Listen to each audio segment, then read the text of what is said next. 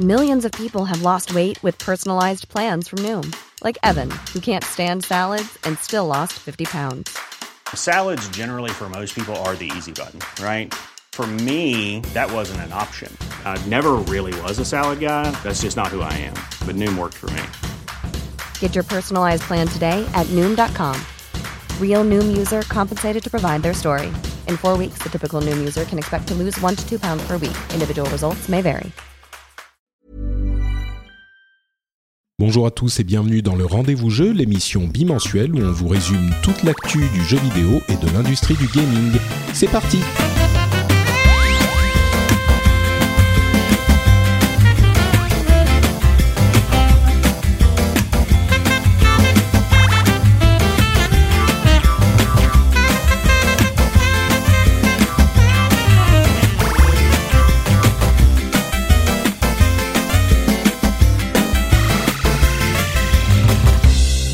Tous bienvenue sur le rendez-vous jeu. J'ai failli dire tech, mais c'est parce que je suis encore un tout petit peu en vacances. Je viens de revenir en France il y a quelques jours à peine et je profite de la canicule parisienne. Euh, Et en plus de ça, il y a des travaux juste en face de chez moi. Donc euh, j'espère que ça s'entendra pas trop dans l'émission. Mais euh, je vous dis, je suis content d'être revenu. hein. Hmm, la canicule et les travaux, c'est super. Heureusement, heureusement, j'ai avec moi euh, pour m'aider à faire passer cette euh, pilule les amis Jika et Sylvain du podcast ZQSD qui vont venir commenter l'actu pour ces deux dernières semaines. Comment allez-vous, messieurs? Très Mais bien. Ça va, merci, merci de l'invitation une fois de plus. Merci, ouais. Oui, bah, bah Jika, t'es Ouais, maintenant chez bon, toi. Sylvain, oui, c'est même peu, le ouais. quoi troisième, quatrième épisode. Un donc, truc euh, comme ça, je compte plus en tout oui. cas. Oui, oui, non, mais vous êtes à la maison, On- installez-vous, commence mettez un les petit peu à coussins, l'aise. Bah, moi, je suis en caleçon, hein, là, je te l'ai pas dit, mais là, je suis tranquille. hein. Écoute, je crois que là, euh, ces jours-ci, la moitié de la France est en caleçon, donc euh, exceptionnellement, on t'excusera. Ceux, ceux qui travaillent chez eux ont, ont la chance de pouvoir euh, bosser en caleçon, effectivement. Ouais, Voilà, les autres font ça. des travaux à côté de chez Patrick. Exactement. Euh, oui, non, c'est vrai que euh, je, bon, je, je plaisante. Hein, c'est quand même très sympathique d'être revenu à la maison. Surtout que j'ai passé six semaines à l'étranger. C'était, euh, je crois, le plus longtemps que j'ai passé à l'étranger depuis que bah, que je vivais au Japon, quoi. Il y a plus de dix ans. Mm. Donc, euh, oui, oui, c'était. Mais c'est l'avantage d'être, euh, de travailler de chez soi, c'est qu'il me suffit d'un ordinateur et je peux travailler de n'importe où, quoi. C'est beau la technologie. cool. Mais oui, c'est merveilleux. D'ailleurs, euh, si vous n'avez pas écouté le podcast résumant l'E3 2015 qu'on avait fait, bah moi j'étais en Finlande justement et JK était ici, on avait Diraen aussi. Euh, eh bien, vous pouvez aller l'écouter, c'est l'épisode précédent et ça fait trois semaines en fait qu'on n'a pas fait d'émission. Donc euh, voilà, on est de retour, c'est bon, tout est reparti et on a des choses dont on peut vous parler. Vous aussi, euh, ça va bien? Le ZQSD, tout marche bien? Ah bah, ZQSD va, ouais, va bien. On a enregistré un numéro avant, euh, non, la semaine dernière, euh, et c'était, c'était bien. On a, on a parlé de Blizzard d'ailleurs, Patrick, tu le sais, parce que tu es venu commenter. Et, Euh, euh, oui, il- par, euh, par chat, Oui, par euh, chat, et par oui, JK interposé. T'as pas débarqué dans la salle en, oui. hurlant, pendant tapant dessus. Exactement. Euh, et donc ce sera en ligne bientôt. Hein. Ça, ça c'est. Ce sera en ligne ce soir, Sylvain. Ah, Ah, même ce soir. très Bah, c'est formidable. Bon, bah ça fait de quoi de quoi vous occuper sur euh, pendant les les enfin sur les plages et pendant l'été et on parlera de tout le reste de ce que vous faites en fin d'émission. Mais en attendant, parlons un petit peu du gros sujet qui a animé les débats fiévreux des fans de PC et euh, bah non même pas en fait. J'allais dire des fans de console, mais en fait pas vraiment. Pas ces ça. dernières semaines, c'est la sortie de Batman Arkham Knight qui a eu des gros gros problèmes sur PC. Et c'est marrant parce que les, fans de PC sont généralement assez convaincus de la supériorité de leur plateforme. Euh, et j'avoue que moi-même, étant grand fan de PC, je fais souvent partie de ce camp. Mais c'est toujours marrant parce que là, en l'occurrence, il y a eu une sortie sur console qui était vraiment euh, assez impeccable. Euh, enfin, je dirais une sortie qui était normale, c'est-à-dire que Ouais. le jeu est sorti et il marchait sur console. Ouais. Donc euh, voilà, on applaudit, hein, le jeu marche quand il sort. Enfin, sur PS4, il y avait quand même un patch de, de 5 gigas téléchargé, mais bon, c'est pas Oui, grand mais chose c'est le- comparé. euh, le comparé jour au de la sortie, Le jour de la sortie, ouais. Euh, et sur, euh, sur PC, par contre, il avait des bugs euh, assez importants. Il y avait des problèmes de, de framerate. Donc, euh, le jeu tombait à 8 euh, images par seconde, 14 images par seconde, voire même une sorte de format PowerPoint Ouais. quand on appelait la Batmobile. et le problème, alors c'était marrant parce que le monde du PC était s'est enflammé bien sûr.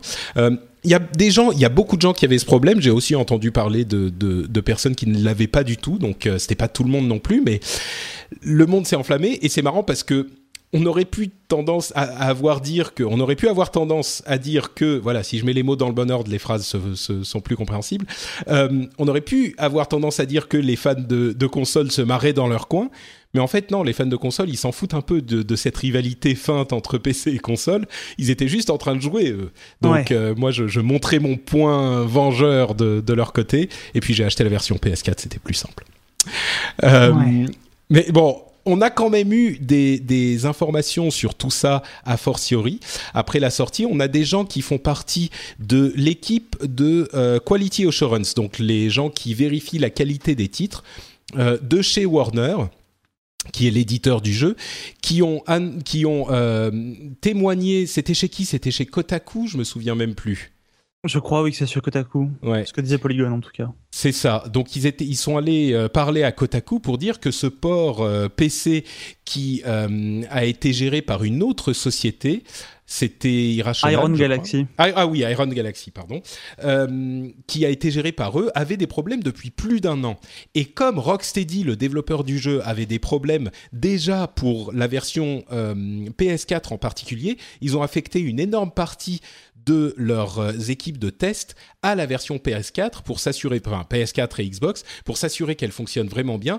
Et la version PC est complètement tombée en, en- enfin c'est devenu la, la douzième roue du carrosse. Et euh, évidemment, on peut, on se demandait quand il est sorti, mais comment est-ce qu'il pouvait ne pas savoir? C'était évident qu'il savait parce que le jeu marche tellement mal que c'était évident qu'il savait. Et là, on a eu la confirmation. Ça faisait des mois et des mois qu'ils avaient ces problèmes. Et, et donc là, moi, je me dis, mais est-ce que, enfin, finalement, euh, Warner a décidé de retirer le jeu de la vente sur Steam notamment euh, au bout de, de quelques jours à peine. hein, donc, il est resté en vente très peu de temps. Mais si c'était pour arriver à un résultat comme ça, pourquoi ne pas décaler la sortie PC de, de quelques semaines ou de quelques mois, même si c'était pour avoir une, une sortie aussi ratée Euh, Et en même temps, je me dis, mais qu'est-ce qu'on peut faire là? On est à un niveau où on sait qu'il y a des jeux qui sortent euh, en mauvais état, mais malgré ça, ça continue. Euh, c'est un petit peu un constat d'impuissance qu'on fait par rapport à cette sortie, non? Bah, disons, en plus- le problème, c'est que ça risque de, de, de pénaliser le marché du PC parce que euh, il y a plein de joueurs qui, bon, qui effectivement ont un PC et préfèrent la version PC alors, la plupart du temps. Euh, Moi, en général, c'est le cas. Euh, mais là, euh, moi, pour, pour le prochain gros blockbuster qui va sortir, euh, je vais, je vais peut-être réfléchir. Est-ce que je prends la version PC, est-ce que je prends la version PS4 Là, par exemple, Batman, j'ai pris, j'ai pris la version PS4, j'ai eu le nez creux.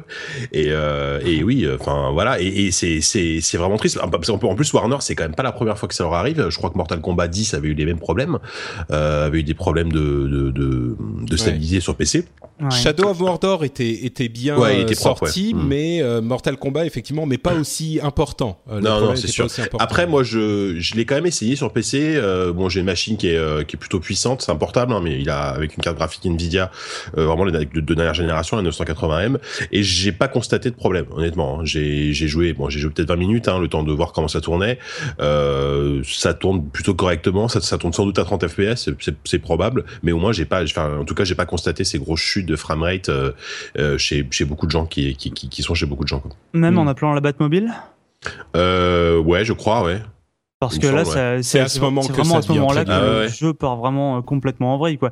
C'est vrai qu'avant que, tant qu'on n'appelle pas la, la bagnole, en fait, euh, ça peut faire plus ou moins illusion. Alors, il manque euh, Mhm. ça et là quelques textures, et le rendu est peut-être pas toujours euh, aussi fin que sur console, ce qui paraît quand même une Ce aberration. qui est fou, ouais. mais euh, ouais, mais euh, le jeu fait quand même plutôt illusion, quoi. Il y a de temps en Mhm. temps un, un petit freeze, mais dès qu'il y a la Batmobile, là, c'est, ça devient, euh, c'est une image toutes les toutes les 20 secondes, quoi.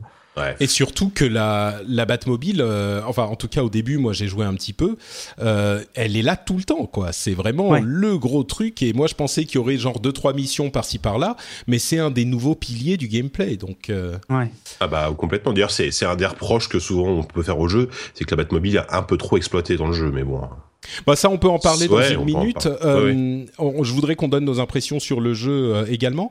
Mais au- au-delà de ça, est-ce qu'il y a euh, parce que avant, enfin jusqu'à l'année dernière, on se disait bon, euh, il faut pas précommander les jeux et donc ça donnera euh, aux, aux éditeurs et aux développeurs, le, ça leur fera passer le message qu'il faut faire attention à ce que les jeux soient bien finis. Et là, en Mhm. l'occurrence, bah, ils ont décalé le jeu, je sais plus, peut-être trois fois euh, pour s'assurer qu'il soit bien fini, mais c'était spécifiquement pour les versions console ou en tout cas pour la version PlayStation.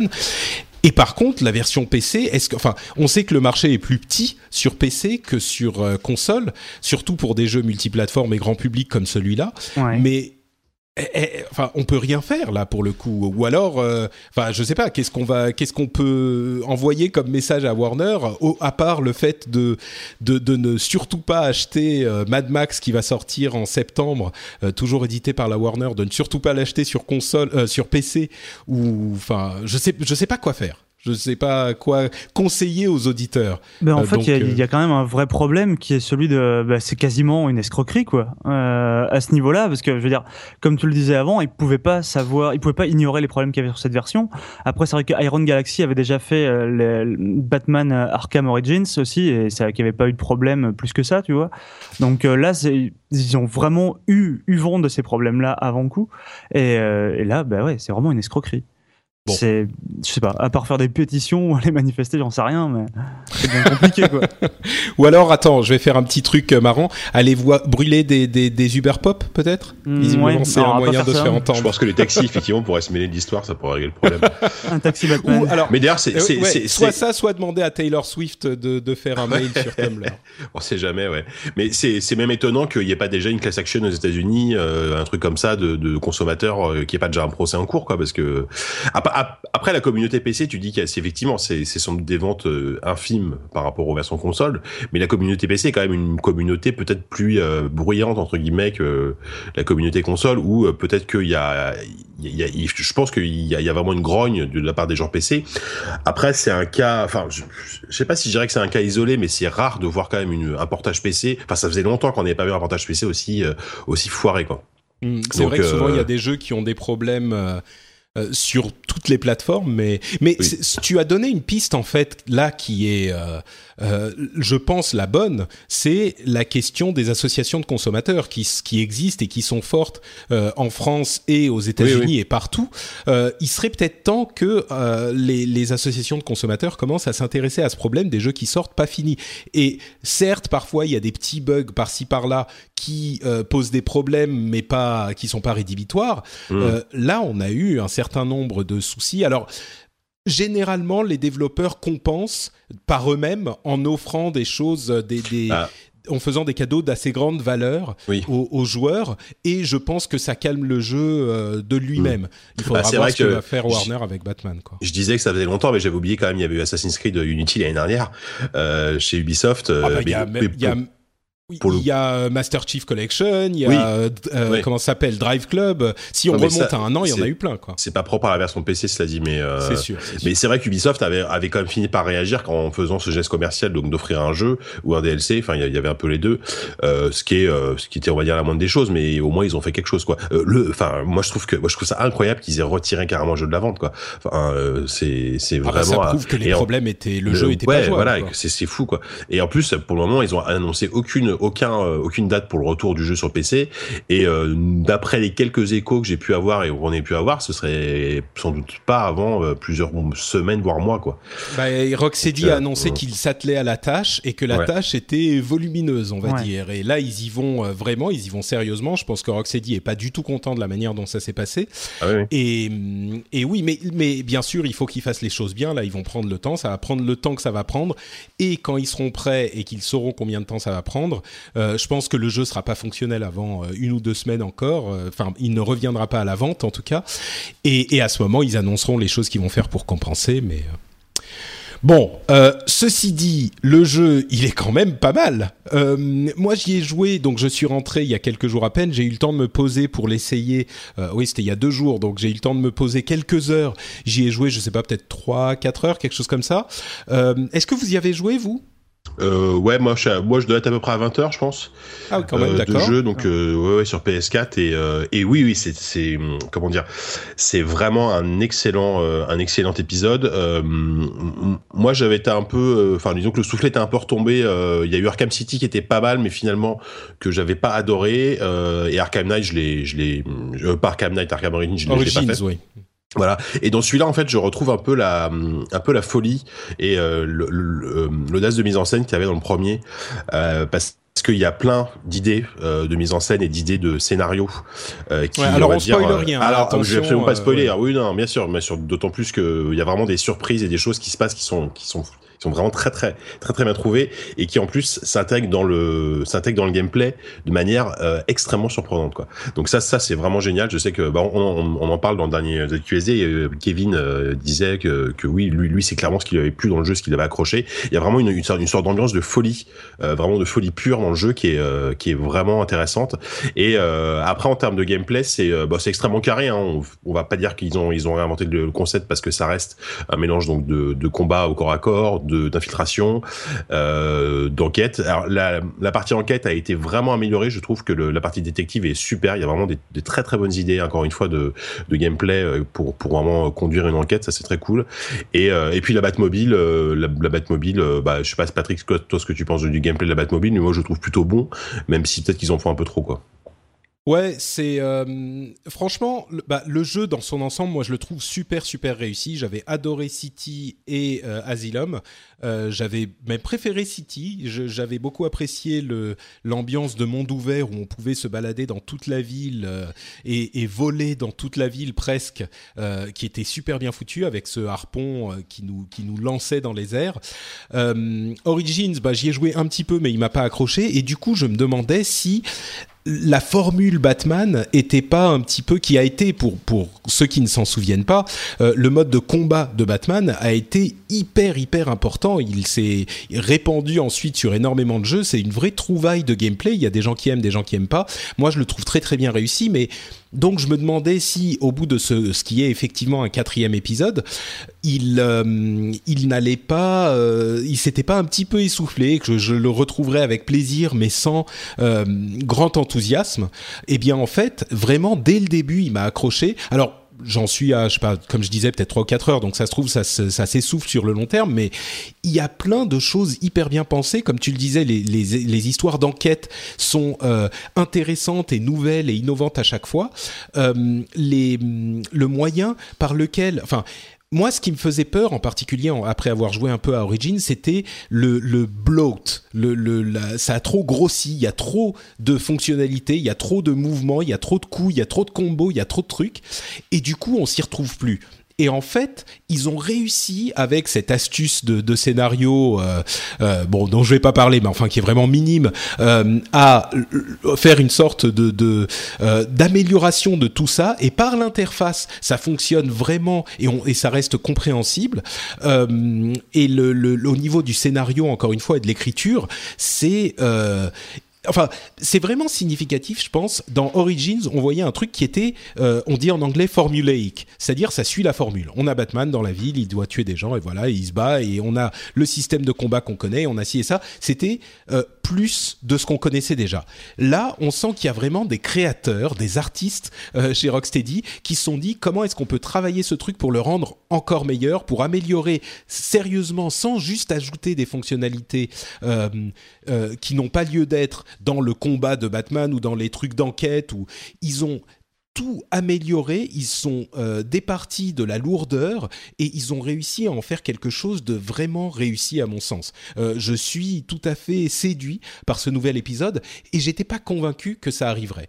Maintenant, il y a le cas de la Batmobile qui franchement à mon sens est pas euh, pas super euh, à sa place on va dire. C'est pas mauvais. Il y a des passages marrants. C'est jamais euh, ça nous ça nous donne jamais l'impression d'être complètement inutile. Mais par contre ça s'inscrit pas vraiment dans le mode de, dans l'esprit de Batman. On en a beaucoup parlé sur le net et ailleurs. Genre comme par hasard les, ennemis envoient des, chars qui sont en fait des drones sans conducteur parce que sinon Batman il peut pas les faire exploser, hein, puisqu'il tue jamais personne. Bah là, euh, ouf, il y a des drones sans conducteur. Ah bah ça va, je peux envoyer des gros missiles il y a dessus. des drones par, par centaines de milliers, quoi. C'est ça, Le, ouais. le budget drone. il est au- euh, Il est au courant que c'est des drones, tu vois, donc euh, ça va. Bah oui, Tout va oui, bien. Alfred lui dit, je crois, au début, en disant c'est bon, vous pouvez y aller, ça. ok, d'accord. Mais c'est vrai Ouais, que c'est, ouais. c'est, c'est- ça sent vraiment le, le, le- la ficelle scénaristique vraiment un peu, un peu tirée par les cheveux pour pouvoir justifier euh, les Ouais. combats de voitures, quoi. Et, euh, Bon, bon. c'est c'est une sorte de mini, c'est même pas une fausse note, mais c'est une note Non. qui était pas nécessaire. C'est une Ouais, note voilà. en plus. En même temps, s'il y avait pas eu ça, je me demande si on n'aurait pas dit ah bah c'est un- c'est c'est que exactement la même chose. Mais Oui, bon, oui. mais c'est c'est pas mauvais, même ça. Et franchement, au niveau du, enfin, l'écriture, le, le- les surprises qu'on a, les, moi je les, je suis hyper séduit quoi. Si- Sylvain, t'y as joué toi ou pas? Alors non, j'y ai pas joué. J'ai j'ai vu Ah. quelques amis y jouer, mais non, effectivement, je peux pas, Bon, d'accord. je peux pas vraiment juger. Bah donc euh, moi je lui donne euh, enfin c'est marrant parce que The Witcher par exemple que j'ai beaucoup aimé au bout de quelques heures je l'ai trouvé un petit peu trop euh, j'ai même tendance à dire répétitif. Parce que j'ai un peu là je vais je vais faire une hérésie là mais c'est toujours la même chose finalement. Le Witcher, tu prends une mission, tu utilises ton Witcher Sense, tu regardes un petit peu à droite à gauche, euh, tu vois le truc rouge, tu le suis, il te dit ah ça doit être ça. Tu avances vers le truc et tous les combats se ressemblent. Enfin, je sais pas. Moi, je suis, c'est très personnel, hein, mais j'ai l'impression que le l'aspect variété où euh, tu, tu ouvres la bouche et puis il y a Rocksteady qui te donne euh, une cuillère de euh, de, de je sais pas de compote de, Ouais. de, de De carottes. Batmobile. Là, tu euh, ah, hmm, ça elle est bonne cette carotte. Et puis, mais là, je commence à en avoir un peu marre. Ah bah, tu prendrais bien une cuillère de de- d'infiltration. ah bah oui, là, je suis très très heureux d'avoir de l'infiltration. Et tu t'es très limite passif. Tu, tu, tu, c'est, c'est le, l'aspect euh, parc à thème. Tu y vas, tu fais ci, tu fais ça. C'est beaucoup moins euh, construction d'un monde entier euh, vivant qui respire. Mais euh, moi, je crois que pour moi, c'est ce genre d'expérience qui me fait plus euh, vibrer, quoi. Ouais. Ouais, Bah, pour, le coup de Witcher, c'était vraiment, pour moi, c'est pas, c'est pas les quêtes en soi. Le schéma des quêtes, effectivement, est assez répétitif. Mm. C'était vraiment l'u- l'univers qui jouait. Mais là, c'est vrai que dans, dans Batman, ils ont l'air d'apporter une variété scénaristique qui est, qui est tout autre. Ouais. Quoi. Ouais, Ouais. ouais, c'est très étudié le gameplay. et-. Pardon, Jika. Non, non, je, je dis en plus, c'est vrai que tu, tu, tu croises énormément de, de personnages secondaires, forcément, que ce soit des, des, des gentils ou des méchants. Alors, des fois, ça fait un peu trop euh, galerie de stars qui arrivent comme ça, un peu pop par hasard. Des caméos Mais- à la chaîne. Ouais, voilà. Mais cela dit, ça, ça permet de justifier quand même bah, de, de, de nouvelles missions secondaires qui sont plutôt intéressantes. Euh, et donc ça, ça c'est ça c'est super bienvenu. Et moi, moi après, j'aime bien plutôt suivre la quête principale. Donc, euh, la- euh, disons que l'un prend pas le pas sur l'autre. Donc, tu peux quand même, si tu as envie de suivre ta quête principale, il y, a, il y a un système de gestion des quêtes qui est, qui est, qui est très simple et et, et donc, Très coup, malin, ouais. Et très le malin, le ouais, truc de la de la, la roue là. Ouais, de la roue pour choisir sa quête, sa, Mm. enfin, sa, sa suite de quêtes, etc. C'est, ouais, ouais, c'est, bien fait. Et puis, et puis, ouais, enfin, juste, ils sont, ils sont très, très bons pour, pour faire de, de, de la mise en scène sans cinématique. C'est-à-dire que tout, tout le jeu se passe euh, quasiment avec la vue de Batman. Ne serait-ce que, voilà, quand il parle à Alfred via son écran, euh, tout, tout, enfin, on, reste toujours en, contrôle du héros, même pendant qu'il parle, même pendant les cinématiques. Et ça, je trouve, que c'est, bah, depuis le début, c'est vraiment euh, une, une des grosses qualités, je trouve, de Rocksteady, c'est, euh, c'est, la capacité à nous immerger dans le truc, parce qu'on reste tout le temps euh, vraiment au contrôle du héros, quoi. J'irais même jusqu'à dire qu'il y a une ingéniosité de mise en scène avec le jeu, les jeux de caméra Ouais. qui sont euh, tout à fait incroyables. Enfin, il y a des moments où euh, tu es dans la scène et tu vois euh, quelque chose qui se passe et puis tu te retournes, le décor a changé et ça. Enfin, Mhm. c'est hyper hyper hyper bien réalisé quoi. Ouais. Ils ont, ils ont une capacité à vraiment à créer des, des moments scriptés qui n'ont pas l'air d'être des moments scriptés, quoi. Et ça, c'est, assez, c'est assez impressionnant. Je- moi, j'avais, enfin, disons que c'est vrai qu'effectivement, euh, pour le côté psychologique, il y a vraiment des trucs que j'avais pas vu dans un jeu depuis, enfin, peut-être Mm. jamais même, tu vois. Bon, donc quand même euh, une belle réussite cet Ah ouais, Arkham super Knight jeu, ouais. Mm. si vous pouvez y jouer. Voilà. Moi, je le ça. recommande sans aucune hésitation quoi. Si vous jouez sur PC, c'est mort déjà. Donc euh, bah il faut attendre un tout petit peu. Ouais. Bon, euh, parlons un petit peu de Microsoft qui avait fait, euh, selon certains, même si ça, ça en a énervé d'autres, euh, une conférence peut-être un petit peu moins brillante, éclatante que celle de Sony. Eh bien, il y a pour Microsoft une, deuxième, un deuxième effet qui se coule qui va arriver dans quelques semaines à peine à la Gamescom, puisqu'ils vont avoir une conférence à la Gamescom qui sera pas juste une redite de la conférence 3, mais qui va présenter des jeux qui étaient absents justement de cette conférence 3, à savoir Scalebound, Quantum Break et Crackdown. Euh, ils vont, ils ont annoncé qu'ils allaient les, présenter. Euh, entre parenthèses, ça sera pas les seuls jeux qui vont présenter là-bas, mais c'est les gros, euh, les gros morceaux que, que tout le monde attend. Vous les, bah justement, vous les attendez vous ces, ces jeux-là ou il y a autre chose que vous attendez peut-être à la conférence Microsoft de la Gamescom? Euh, Ah, Sylvain, Sylvain. vas-y, Sylvain. Bah euh, non, pas, pas, pas spécialement. Je les attends pas spécialement, mais c'est vrai que déjà de 1 pour moi c'était c'était une très bonne conférence qu'ils ont fait qu'ils ont fait à le 3 et c'est c'est assez rigolo en fait de les voir euh, de les voir refaire une conférence derrière à la Gamescom. Et ça pose aussi la question de pourquoi est-ce que ces jeux-là étaient pas à le 3. Euh, ça ça me ça, ça m'étonne un peu en fait qu'ils aient fait l'impasse sur ces jeux-là à le 3. Bah, Bah, c'est parce que justement, enfin, dès, dès- le début, ils avaient annoncé qu'ils se gardaient des cartouches pour euh, pour la Ouais. Gamescom, parce qu'en fait, ils font, euh, je crois qu'ils font quasiment un an sur deux, ils font une conférence. euh, Même Microsoft l'année dernière, à la Gamescom, je crois qu'il n'y avait pas de conférence.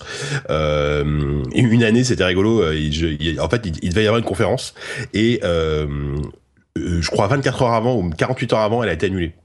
Je sais, je dis ça parce que je, Microsoft m'a proposé de la couvrir, etc. m'a- m'avait invité, hein, et, euh, et 24 heures avant, ils me disaient ah bah non, finalement, elle est annulée. Ok, bon bah voilà. Et je sais pas ce qui s'est passé. Enfin, pour pour annuler une conférence quand même deux jours avant, euh, Ah il y a dû avoir quelque chose de, de sérieux qui a dû se passer quoi. C'est clair, c'est clair. Euh, ouais, donc euh, bon, Scalebound, euh, Quantum Break, moi, Crackdown, c'est un truc que j'attends un petit peu parce que je suis arrivé sur Xbox 360 après le, la, folie Crackdown. C'était un gros jeu de la, génération précédente, du début de la génération précédente, et il a jamais eu de suite. Et du coup, je me dis, ça serait intéressant de voir ce que ça peut donner, surtout avec ce trailer de folie qu'ils avaient montré l'année dernière, où il y a le, le- l'un des personnages qui utilise un immeuble pour le, effondrer un immeuble pour accéder à un autre immeuble en roulant dessus. C'est, euh, Ouais. c'était n'importe quoi. Euh, Tu Quantum Crackdown, Break, je suis un là, peu. Oui, Crackdown. ouais. Ah. Euh, Quantum Break, je suis un peu moins convaincu parce que ça reste très nébuleux. Et Ouais. Scalebound, je vous avoue, je sais même plus ce que c'est. Bah, Scalebound, en fait, je viens de voir, moi, j'avais oublié aussi, et c'est un, je sais pas si le jeu a été présenté, euh, enfin, on, a, on a vu à quoi ça ressemblait, mais déjà, c'est développé par Platinum, euh, Ah. qui a, qui a l'habitude de faire des énormément bons- de jeux en ce moment. voilà, qui Ouais. font des bons jeux qui ne se vendent pas, malheureusement. Ouais. Alors, on exagère, mais bon, c'est Bayonetta. C'est les Bayonetta, euh, oui, Voilà, c'est euh, Vanquish, euh, donc ils font des super bons jeux en général, mais et là, ce serait, ce sera plutôt de la, de la fantasy. Euh, donc, faut voir. Et euh, moi, moi, Quantum Break, je suis assez, mais effectivement, c'est très nébuleux, mais euh, moi, j'aime vraiment beaucoup euh, Remedy, donc les développeurs qui font euh, ce jeu et qui ont fait notamment euh, Max Payne et Alan Wake. Ils sont super bons, pas, forcément pour faire des jeux au gameplay hyper solide, mais pour instaurer des ambiances et raconter des histoires. Je trouve que vraiment, c'est vraiment un super studio. Donc j'espère qu'avec Quantum Break, ils vont, je vais retrouver au moins, ces, qualités-là, quoi.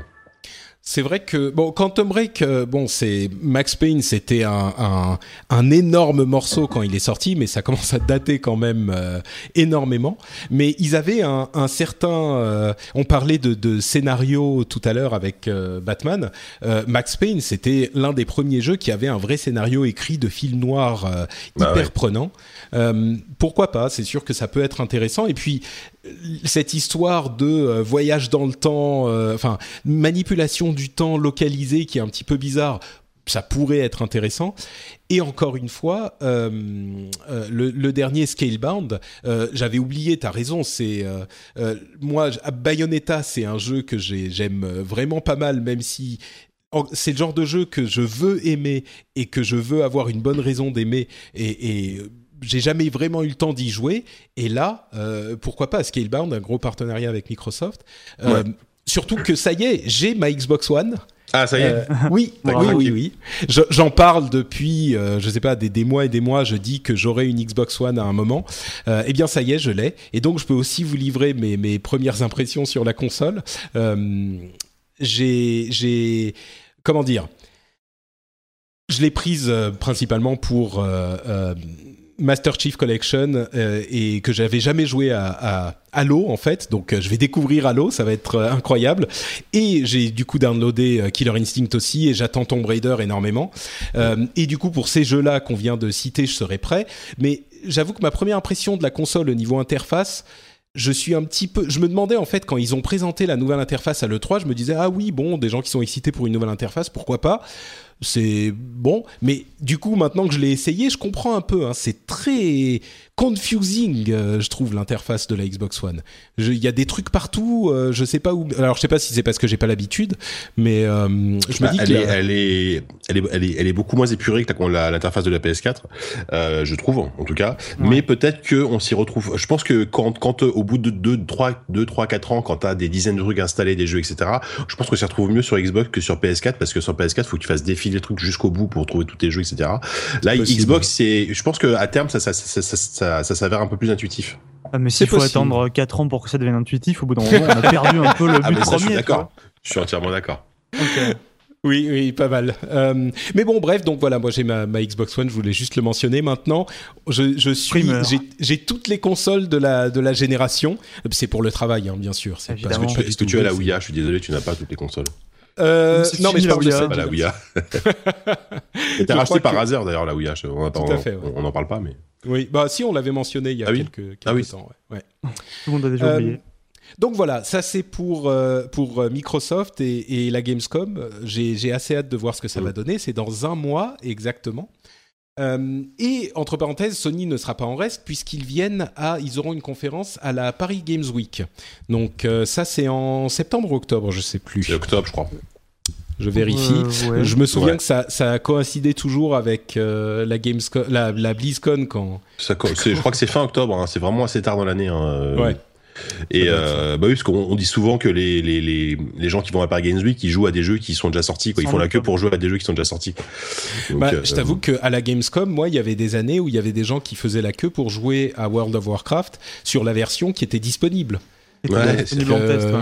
ouais, ça, c'est assez C'était assez incroyable. ouais. Mais c'est vrai que ju- juste pour. Vas-y, euh, Sylvain, vas-y. Non, c'est c'est juste euh, que j'ai envie de dire que c'est quand même tout à fait curieux de voir, de voir Sony à la Paris, tenir une conférence à la Paris Games Week ouais, qui est en train de, de s'installer malgré tout comme un, comme un événement qui n'est plus justement que, euh, que ce festival où tu peux aller tester des jeux sortis, tu vois. Il peut y avoir aussi des, des annonces, ce genre de choses.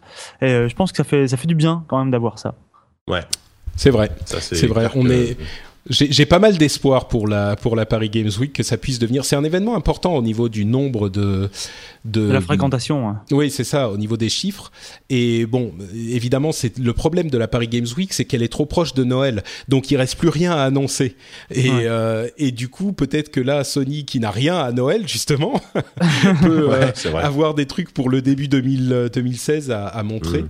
Euh, entre parenthèses, vous avez vu la version étendue du trailer de Uncharted 4, qui était, enfin du trailer, du gameplay de Uncharted 4 qui était, euh, qui avait été montré à l'E3. Ils avaient montré 7 minutes à l'E3. Ouais. Et là, c'est euh, c'est la version de 15 minutes qu'ils ont publiée il y a quelques jours. Vous l'avez vu ou pas? Ouais, je l'ai je l'ai regardé, euh, je l'ai regardé, euh, bah, je l'ai regardé en direct sur Twitch, hein, et, euh, et là c'était clair. Enfin, encore une fois, c'était une démo avec un mec qui jouait. Et a priori, c'était vraiment un mec qui jouait.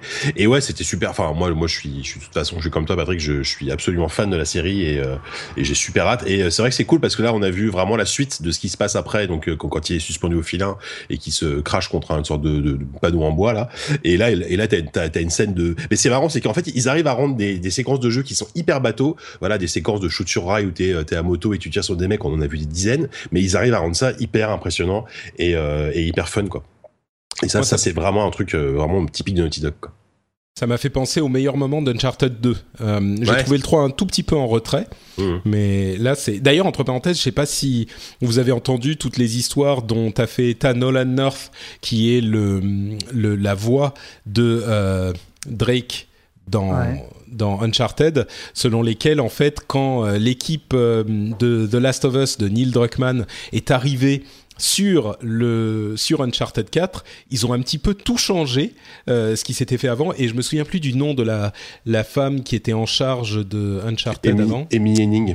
Voilà, A- Amy Henning, euh, elle a démissionné de, enfin, où elle est partie de chez Naughty Dog, Mm. euh, et en fait, sans doute, il y a eu une sorte de de désaccord entre les deux, et je sais pas quoi en penser, parce que d'une part, Amy Henning était derrière Uncharted 2, qui était le meilleur de la série et qui était incroyable, enfin, il est l'un des meilleurs jeux de l'histoire. Et en même temps, le 3 était un tout petit peu en dessous. Et euh, The Last of Us est l'un des meilleurs jeux que j'ai vu de ma vie. Je l'ai, j'y ai rejoué, je l'ai refini quand j'étais euh, en Finlande. Euh, je, l'adore plus que tout. Et du coup, je me dis qu'ils savent quand même ce qu'ils font au niveau narratif, au niveau de de l'histoire. C'est quelque chose de, de vraiment une qualité supérieure. Et, et, du coup, je sais pas quoi en penser de cette de cette remise à zéro du truc quoi. Bah c'est compliqué parce que effectivement de toute façon on, connaît pas toute la salle en interne mais euh, mais disons que le fait que ce soit les les, les équipes de, The Last of Us qui qui voulu enfin qui a repris le contrôle du truc c'est rassurant clairement. Après euh, The Last of Us et Uncharted ont quand même des tonalités extrêmement différentes. Donc euh, là pour du, du, peu qu'on en sait on sait on sait pas mais est-ce que Uncharted 4 aura une tonalité un peu plus sombre euh, que que les précédents épisodes? J'espère pas trop parce qu'il faut que ça reste voilà du fun de l'aventure et et ce qui ce qui clairement ce ce qu'apportait Amy Henning à mon avis à, la, à la série. Euh, donc et puis je pense aussi que Naughty Dog, que ce soit Hennig ou une, autre équipe, ils ont quand même des, comment dire des, euh, des objectifs de qualité à atteindre. Euh, je pense qu'au-dessus, Christophe Balestra et son son son pardon son collègue, je sais plus comment il s'appelle le deuxième, euh, on voilà on le contrôle et si si ça atteint pas un certain niveau de qualité, je pense que le jeu est repoussé. Enfin Naughty Dog, ils peuvent, enfin ils peuvent se permettre de repousser un jeu tant, tant que ça atteint pas les critères recherchés quoi. Ouais, c'est sûr. Euh, autre nouvelle, déclaration tonitruante euh, de Sony, selon laquelle la PlayStation 4 aurait 70 à 90% du marché des consoles en Europe. Euh, J'imagine qu'il parle quand même des consoles euh, de huitième génération. Hein. On ne parle pas de, de, toutes les consoles, euh, tout chiffre confondu, mais 70 à 90%.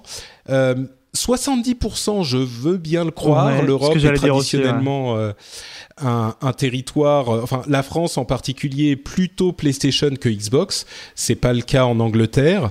Euh, et on sait l'avance qu'a pris la PlayStation 4 sur la Xbox One.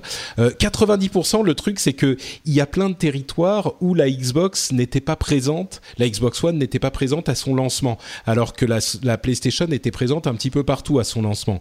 Donc, ouais, c'est, enfin, quoi qu'il arrive, c'est un chiffre euh, assez impressionnant. Il y a certainement des petits astérix, euh, des petits astérisques à mettre euh, ici et là, pas des petits astérix, parce que ah, sinon ça, ça sert pas à la même chose. mais bon, c'est clairement. Moi, je pensais pas que la situation était aussi inquiétante pour Microsoft. On se souvient qu'ils leurs derniers chiffres font état d'à peu près 10 millions de consoles vendues pour la Xbox One, alors que Sony s'approche plutôt des allez 15-20 millions quoi. Ouais. Après, c'est quand même des chiffres qui viennent du, euh, président de, Sony Europe. Et autant, comme tu dis, 70%, ça peut paraître probable, autant 90%, je sais quand même pas trop où est-ce qu'ils vont les chercher, parce que euh, ne serait-ce que je sais pas, à, mon échelle, je, je vois pas du tout, euh, tu vois, ce, ce, genre de ratio autour de moi. Mais je pense euh, que les 90%, c'est certains pays où la Xbox One soit n'est pas sortie euh, en même temps, soit elle n'est pas sortie du tout. Donc forcément, effectivement, 90%. Et puis c'est des pays sans doute beaucoup plus petits. Il y a certains pays comme, je sais pas, la Turquie, Chypre, mm. enfin des, des, pays de ce genre-là. Mm. bon, ils parlent de, de l'Europe, donc a priori c'est c'est plutôt Chypre, mais Enfin bref, il peut y avoir euh, certains, certains pays où de toute façon le marché est, tout petit. Donc 90, ça fait pas, ça compte pas pour grand chose. Mais le truc qui est important, c'est que même si on prend la fourchette basse, 70%, c'est quand même beaucoup, quoi. C'est clair. Après, en plus, traditionnellement, il y a des pays, euh, enfin notamment les pays latins, l'Espagne, l'Italie, qui sont euh, extrêmement attachés à la marque Sony. La, la, la, France, c'est pareil. Enfin, la France a toujours été un pays euh, très très Sony. Euh, ce qui est finalement, ouais, finalement, la marque Microsoft, elle est, il y a vraiment, il y a vraiment surtout aux États-Unis qu'elle est vraiment hyper implantée. Euh, en Europe, c'est ça reste quand même majoritairement du Sony, peut-être peut-être pas peut-être pas en Angleterre, mais euh, mais c'est vrai que là cette année, enfin cette année pour cette génération, euh, là pour le moment, ça va être compliqué pour Microsoft de rattraper le retard et d'autant plus que bon ça c'est encore autre chose, mais au, Japon, au Japon, bon, c'est une catastrophe évidemment, mais notamment début juin, je crois ils ont, ils ont vendu 100 Xbox One. Ouais. Pendant genre sur, la sur, sur, une semaine, je sais plus quelle semaine, ils en ont vendu, il y a vraiment ils ont vendu 100 Xbox One quoi. C'est affreux. Quoi. C'est ridiculement spectaculaire. c'est ça. C'est terrible, ouais. Bon, après, c'est le Japon, hein, malheureusement. Je sais même pas pourquoi ils continuent, en fait, à essayer de vendre leur console au Japon, bah, parce que ça, ça leur coûte de l'argent. Et... Euh. Mais oui, mais tu peux pas ne pas vendre au Japon, parce que. Ils sont obligés être présent. Il faut être présent pour le principe, bien sûr, au Japon. Euh, c'est une question de principe, mais c'est aussi une question d'avoir une certaine présence sur le marché japonais. Ça te donne un, une, euh, une présence dans l'esprit des développeurs japonais, et on sait que les développeurs japonais sont très importants, bon, à des degrés variables, mais sont relativement importants pour vendre des consoles aussi en Occident. Donc, euh, je pense pas que Microsoft puisse se permettre d'abandonner complètement le Japon. Bon, là, clairement, ils sont plantés encore plus qu'avec la 360, ce qui était difficilement imaginable, mais euh, ils peuvent pas se permettre de ne pas y être. oui, oui, euh, mm, certes. Mais bon, euh, d'ailleurs, entre parenthèses, euh, il y a les, les, le rapport du CEL, euh, du syndicat des éditeurs de logiciels de loisirs, pour la première moitié de l'année 2015 qui a été édité. Et on voit que dans les... les je sais pas pourquoi, il y a un top de 19 jeux qui était montré sur l'article de Gamecult par l'excellent Oscar Lemaire. les 19 jeux, les 19 premiers jeux, il n'y en a pas un seul sur Xbox, ni Xbox, enfin sur Xbox One. C'est Enfin bon, bref. Donc euh, on a beau, c'est une situation très compliquée dans laquelle ils sont Microsoft et mm.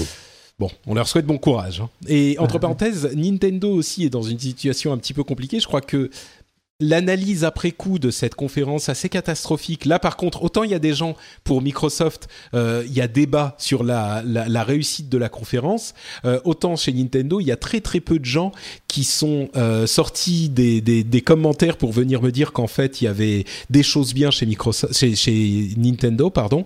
dans les commentaires, on m'a parlé de Xenoblade et de ce genre de choses. Pour Microsoft, on m'a parlé aussi, on m'a dit ah mais il y a Recode, il y a Il y a tout ça dans la conférence de l'E3. Ouais, c'est. c'est c'est pas des trucs mauvais, mais bon. Bref. On commence à les chercher dans la niche là, à ce moment-là. Ouais, c'est un peu ça, ouais. Mais, euh, mais donc Nintendo, euh, je crois qu'ils ont clairement fait la, le deuil de la Wii U et on entend parler de début de production pour la NX euh, dès octobre, mais ça serait pas une mhm. production de masse, ça serait des, des, des, des je sais pas d'ailleurs comment ça se passe exactement, mais ça serait pas encore la production de masse. La production de masse commencerait début en mai ou en juin ce qui légitimise, crédibilise la théorie de la sortie à Noël 2016 euh, euh, avec euh, Nintendo qui annonce que la sortie serait digne de Nintendo avec donc des chiffres plus importants que ceux qu'on a connus dans les dernières dans les dernières consoles. Bah, le truc, c'est que digne de Nintendo, ça fait quand même un moment qu'on sait plus trop ce que ça veut dire, quoi, parce que euh, ils, ont, ils ont tendance à faire des lancements de consoles un peu, un peu ratés. Hein, il faut quand même pas, pas se mentir. Ils sont tout le temps. C'est bizarre d'ailleurs parce qu'ils sont toujours un peu, ils sortent toujours un peu dans le creux. Ils sont tout le temps les premiers à sortir leur machine et pourtant ils font tout le temps euh, systématiquement euh, une espèce de flop. Enfin, du moins avec la Wii U. Et, bah, on se souvient que la 3DS a très mal démarré aussi. Bah, hein. C'était bien sûr historiquement, même, même la DS, la première DS qui a fait un carton, au début, c'était pas foufou. Hein. En fait, il y a que la Wii qui a vraiment cartonné dès le début parce que parce qu'il y a One size fits all seems like a good idea for clothes until you try them on. Same goes for healthcare. That's why United Healthcare offers flexible, budget-friendly coverage for medical, vision, dental, and more. Learn more at uh1.com. Hiring for your small business? If you're not looking for professionals on LinkedIn, you're looking in the wrong place. That's like looking for your car keys in a fish tank. LinkedIn helps you hire professionals you can't find anywhere else, even those who aren't actively searching for a new job but might be open to the perfect role. In a given month, over 70% of LinkedIn users don't even visit other leading job sites. So start looking in the right place. With LinkedIn, you can hire professionals like a professional. Post your free job on linkedin.com slash people today. Il y a une grosse hype autour de la Wii, euh, mais euh, mais ah, mais sinon dans sur les sur la sur, la, sur les dernières consoles, euh, les lancements ont pas été fous, ont pas été fous hein, chez Nintendo. Il hein. faut il faut remonter loin pour avoir des lancements qui emballent un peu les foules quoi. Mmh. Exactement. Ouais. Bon, moi je, je, je, veux y croire. je veux que, croire que Nintendo, qui est un développeur, un éditeur, un constructeur que j'adore, parce qu'ils savent faire du, du, bon game design, j'espère qu'ils vont réussir le lancement de la NX. Et à vrai dire, il y a très peu de doutes qu'ils euh, sont maintenant entièrement focalisés sur cette console parce que justement s'ils ne veulent pas le, rater ce lancement il faut qu'il soit à fond sur euh, sur la NX. Il faut qu'il commence à développer à fond dessus. Euh, si on est à un an et demi de la sortie, euh, et entre parenthèses, ils annoncent que la Wii U, bien sûr, continuera à être exploitée pendant que la prochaine console sera, enfin pendant les débuts de la prochaine console. On, on peut tout à fait l'imaginer. Moi, je me demande s'il y aura pas plus qu'une rétrocompatibilité avec la, la Wii U. Je me demande s'il y aura pas un truc Enfin, je sais pas, genre euh, que ça soit une sorte de Wii U euh, amélioré, portable et salon en même temps, mais je sais pas. Il y a, je, je sais pas s'ils vont pas faire une sorte de truc qui fera que le catalogue Wii U, qui vont pas abandonner les, les utilisateurs, les joueurs euh, Wii U. Mais ah, tu crois toi que ce serait une espèce d'évolution de la, la Wii U ou du moins un truc qui capitaliserait sur le socle qu'il y a déjà? Je sais pas. Je sais pas, peut-être. En tout cas, ils ont, ils ont annoncé la production de 20 millions de machines. Euh, je sais pas si vous réalisez ce que c'est, 20 millions de machines, c'est monstrueux.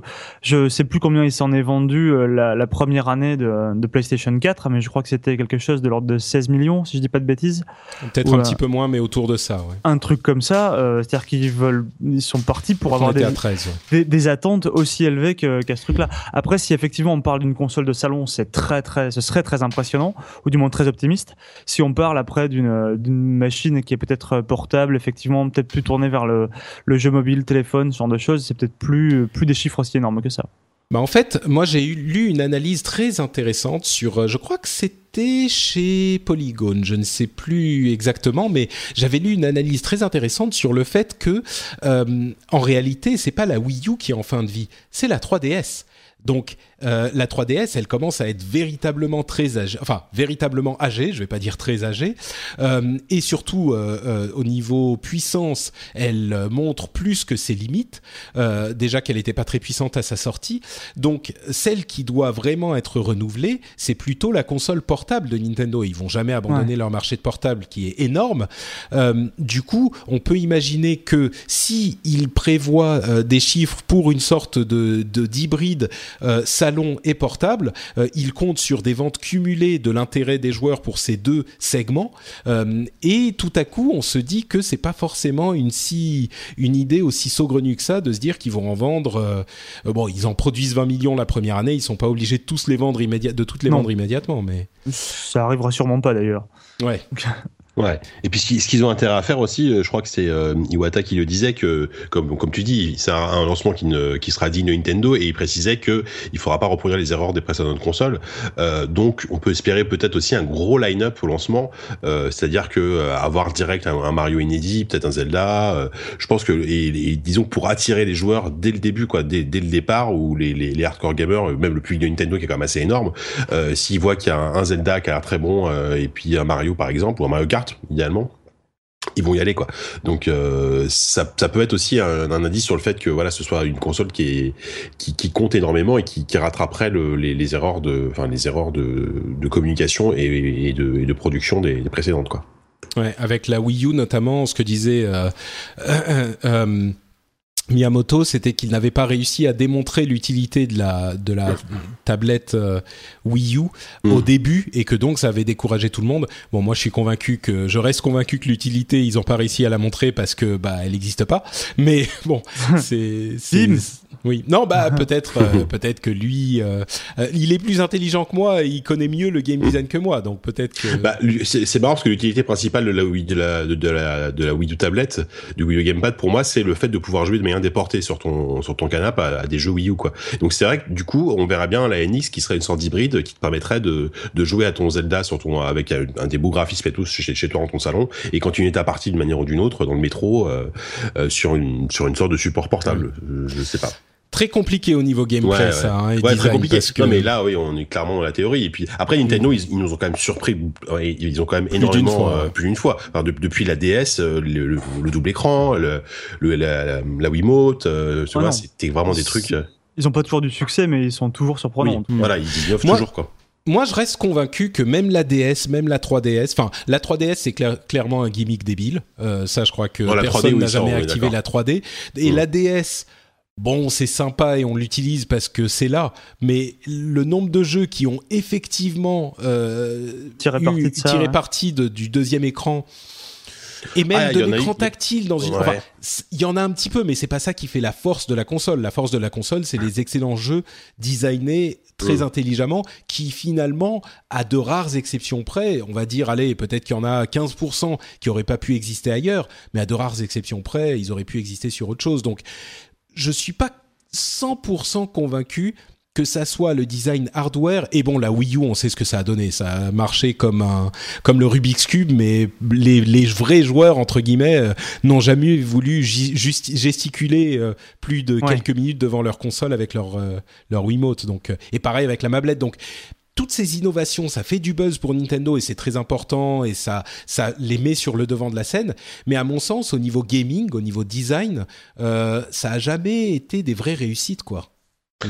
Ouais, je, suis, je suis pas complètement d'accord sur la sur la partie tactile. Je trouve qu'à l'époque, bah, be- beaucoup moins sur 3DS, mais sur la DS, il y a quand même eu un paquet de jeux, je trouve, qui, qui utilisaient qui utilisaient les, le double écran et le tactile. Euh, des trucs, voilà, les, enfin, des jeux que tu utilisais en mode livre euh, pour faire un pour faire un truc comme si tu lisais un roman. euh, des moments où il fallait carrément euh, fermer la console pour euh, coller deux images. Enfin, il y avait des trucs super. Bon, après, c'était pas euh, comment dire, c'était pas tout le temps dans tous les jeux, mais il y avait quand même. Je trouve qu'il y a eu beaucoup beaucoup d'innovations euh, sur la première DS. C'était trop Euh, ponctuel en fait. Ouais, ouais, je sais pas. tu moi, vois, je dis, il y avait peut-être 15%, 15% de titres qui l'utilisaient effectivement. Donc j'admets qu'il y en avait. Je dis pas qu'il y en a eu aucun. Mhm. Mais c'est pas ça qui a fait vraiment que la console était un succès. Tu vois, euh, je sais pas. Enfin bon, à mon Bah, sens, je sais pas parce que enfin, n'oublions pas que la DS est sortie à une époque où les écrans tactiles n'étaient pas du tout démocratisés. Hein. Aujourd'hui, euh, aujourd'hui, l'iPhone, etc. Ok, mais à l'époque, euh, c'était nouveau et je trouve qu'il y a eu quand même des super idées, euh, des super idées, Bah. ne serait-ce que les les les, les WarioWare, et trucs comme ça. Euh, Oui, oui, non, bien sûr. Non, mais encore une fois, je dis pas qu'il y en a pas eu, Mhm. mais quand on don- donne des exemples, euh, je suis, je suis pas certain qu'il y en ait plus de, allez, euh, 15% des bons titres ouais, ouais. qui soient des titres qui prenaient vraiment avantage. Et Ouais. oui, il y en a dans ces Mhm. 15%, tu Non, vas mais- en trouver, mais, Non, mais souvent cette minorité de jeux a, a été a, a fait que les gens ont acheté une, une DS parce qu'ils trouvaient ça super cool et que et puis derrière il y avait des vrais bons jeux en plus euh, qui qui utilisent ou pas ces gimmicks quoi. Mm. Mais il faut surtout, là, je pense qu'ils qu'ils fassent un peu table rase de ce qu'ils ont pu faire jusqu'à présent. C'est-à-dire qu'ils avaient tendance un peu à, à semer eux-mêmes la confusion entre la DS et la 3DS. Je pense que le public n'a pas forcément vu la différence entre, la, Wii et la Wii U. et la Wii U, oui, ça, ils ont sûr. carrément rien compris du tout. Et là, il faut vraiment qu'ils qu'ils arrivent avec un concept qui ne ressemble pas à leurs anciennes consoles, mais euh, qui puisse vraiment être, euh, bah, je sais pas, faire rêver un peu l'imaginaire du joueur, tu vois. Ah Mm. puis là il faut il faut carrément qu'ils arrêtent avec les noms Wii etc. Je pense qu'il faut vraiment qu'ils passent à autre chose en Ah termes oui, de non, mais c'est sûr. J'espère Changer de nom déjà pour éviter les J'espère qu'ils l'auront pas, la- ils vont pas l'appeler la Wii, euh, la Wii 3 quoi, parce que là ce serait ridicule. La Wii 3DS. La Wii 3DS, super. Euh, oui, entre parenthèses, on peut pas parler d'innovation matérielle chez Nintendo sans quand même évoquer le gamepad de la de la Nintendo 64, N64, ouais. euh, qui était là pour le coup l'arrivée véritablement de la de la manette euh, analogique du Ouais, petit du joystick stick sur les consoles, du Mhm. stick analogique qui était là effectivement une euh, innovation majeure du monde du jeu vidéo. Donc oui, il y en a eu quand même, c'est sûr. Bah bien sûr. Puis Mm. bon, il y, y, y a le Virtual Boy quand même, mais bon ça, Oui, oui, non mais ça, tout le monde s'en souvient. c'était une petite blague. Bon, passons aux news suivantes. Vous avez vu le, les images, euh, enfin les vidéos du, de gameplay de Star Wars Battlefront? Bah moi en fait là, j'ai j'ai cliqué sur le lien que tu as mis dans le document et le, la, la vidéo avait été retirée donc j'ai Ah, d'accord. En fait, j'ai vu les images euh, en 4K là, et euh, bah ouais, c'est c'est- c'est c'est très très beau. Hein. Là, c'est y a rien à dire. Hein. Le, de toute façon, le moteur de Dice, il est euh, il est vraiment très très impressionnant pour ce genre de- d'environnement. quoi. Moi, ce qui m'a tout petit peu, pas inquiété, mais ramené sur Terre, euh, c'est le fait qu'au final, le gameplay en lui-même, autant les images qu'on avait vues à l'E3 qui étaient incroyables, qui donnaient des impressions de faire partie d'une bataille épique euh, sur la, la planète Hoth et de faire partie de, de ce combat entre l'Empire et la Rébellion, euh, autant là, le gameplay, ben, t'es un couillon qui court euh, partout sur le, sur le champ de bataille, euh, tu tires sur des rebelles quand tu les vois et tu te fais tirer dessus quand ils te voient c'est beaucoup plus FPS classique, quoi, ou TPS classique. Donc. Je- ça me fait, je dis pas qu'il sera pas bien, mais euh, ça me, me ramène mon, mes rêves de, de, de vivre Star Wars à quelque chose d'un petit peu plus réaliste, je pense. Ben, ça a clairement été un peu un peu survendu, je pense. C'est euh, là, ça va être euh, un, ça va être forcément un, on va dire un gameplay un peu plus un peu plus vide, tout simplement, Euh, un peu plus ressemblant à un, un Battlefield ou un truc comme ça, quoi, plus classique. Bah c'est ça. Enfin, oui. Enfin, pour, pour être honnête, tout le monde le, le disait, et même nous, et même moi, je le disais en même temps quand on voyait ces images. Mais bon, c'est vrai que le fait de le voir, du coup, tu constates que effectivement, c'est Peut-être- Et, et peut-être que ces images-là étaient pas, enfin cette partie-là était pas hyper excitante et donc euh, peut-être que les autres seront mieux, mais bon. Après, c'est c'est le genre de jeu, si tu veux vraiment peut-être reproduire ces sensations, c'est de jouer en team, avec des- les mêmes gens, comme d'habitude, communiquer par la voix, et et- et- et il y, a des- il y a des vidéos de, de, de matchs de Battlefield qui sont hyper épiques, hein, donc euh, il n'y Ouais. a pas de raison qu'ils puissent pas le reproduire dans Battlefront. euh. Les mecs qui vont Euh, faire des reconstitutions à l'échelle 1 avec euh, tout le monde Ah ouais, son c'est ça. rôle. Ah, c'est ça, et ça se trouve, il y a des mecs qui vont jouer roleplay à fond. euh. Ouais. Ouais, ouais, non, c'est sûr, c'est sûr.